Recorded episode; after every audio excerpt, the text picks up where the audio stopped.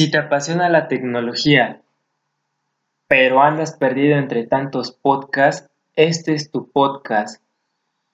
Hola, ¿qué tal? ¿Cómo están? Espero muy bien. Yo soy Manuel y esto es El YouTubeoso. El día de hoy estoy súper emocionado porque hoy empiezo en este fascinante mundo del podcasting con mi primer episodio. Nada más y nada menos hablando acerca de Silicon Valley. Vayan por su snack favorito o bebida favorita. Google, Apple, Facebook, Netflix, Tesla Motors, eBay. Todas tienen algo en común. Son empresas fundadas en Silicon Valley, las cuales figuran en la famosa revista Forbes 500. Ustedes me dirán, ¿qué es Silicon Valley? También conocida como el Valle del Silicio, el término fue acuñado por el periodista Don C. Hoffler en 1971. Alude a la alta concentración de industrias en la zona, relacionadas con los semiconductores hechos a base de silicio y las computadoras. Valle se refiere al Valle de Santa Clara, ubicado en la zona sur del área de la Bahía de San Francisco, en el norte de California, Estados Unidos. Abarca desde Menlo Park hasta San José, cuyo centro está en Sunnyvale. Sus fronteras se expandieron hasta el norte del condado de San Mateo, San Francisco, en donde están las empresas tecnológicas, las empresas de innovación Startup, donde emergen las famosas empresas unicornio.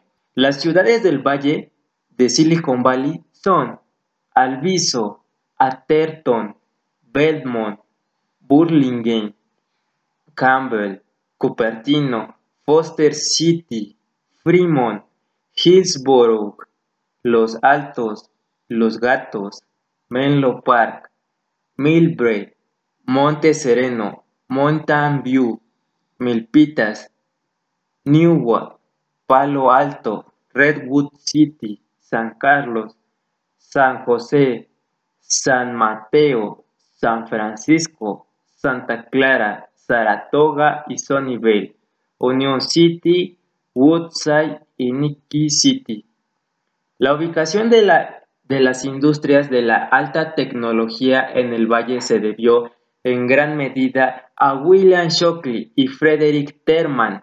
Terman profesor de la Universidad de Stanford, consideró que una vasta zona sin utilizar de la propiedad de la universidad sería perfecta para el desarrollo inmobiliario e intelectual y estableció un programa para incentivar a los estudiantes graduados a quedarse allí, proveyéndoles de el capital de riesgo. Uno de los principales éxitos en la historia del programa fue que logró convencer a dos graduados, William Hewlett y David Packard, quienes conformarían la empresa Hewlett-Packard, de la cual se convertiría en una de las primeras firmas tecnológicas que no estaban directamente relacionadas con la NASA o la Marina estadounidense. El transistor de silicio y el nacimiento de Silicon Valley. William Shockley, quien había abandonado Bell Labs en 1953 por un desacuerdo sobre la forma en que se había presentado el transistor al público, ya que debido a los intereses de patentes se relegó su nombre a un segundo plano en favor de los coinventores John Bardeen y Walter Hauser Brayton. Tras divorciarse de su mujer, volvió al Instituto de la Tecnología californiano donde se graduó en ciencias, pero se trasladó a Mountain View para crear la empresa Shockley Semiconductor como parte de Beckman Instruments y vivir más cerca de su madre. A diferencia de otros investigadores que utilizaban germanio como material semiconductor, Shockley creía que el silicio era un mejor material para fabricar transistores Shockley se propuso a mejorar el transistor con un diseño de tres elementos. Hoy se le conoce como el famoso diodo de Shockley, que obtendría éxito comercial, pero cuyo diseño era considerablemente más difícil de construir que el diseño convencional. A medida que el proyecto pasó por varias dificultades, Shockley se volvió cada vez más paranoico. Exigió que los empleados se sometieran a un detector de mentiras, anunció sus salarios públicamente, enemistándose con las personas en general, y en 1957 Shockley decidió finalizar el trabajo relacionado con el transistor de silicio.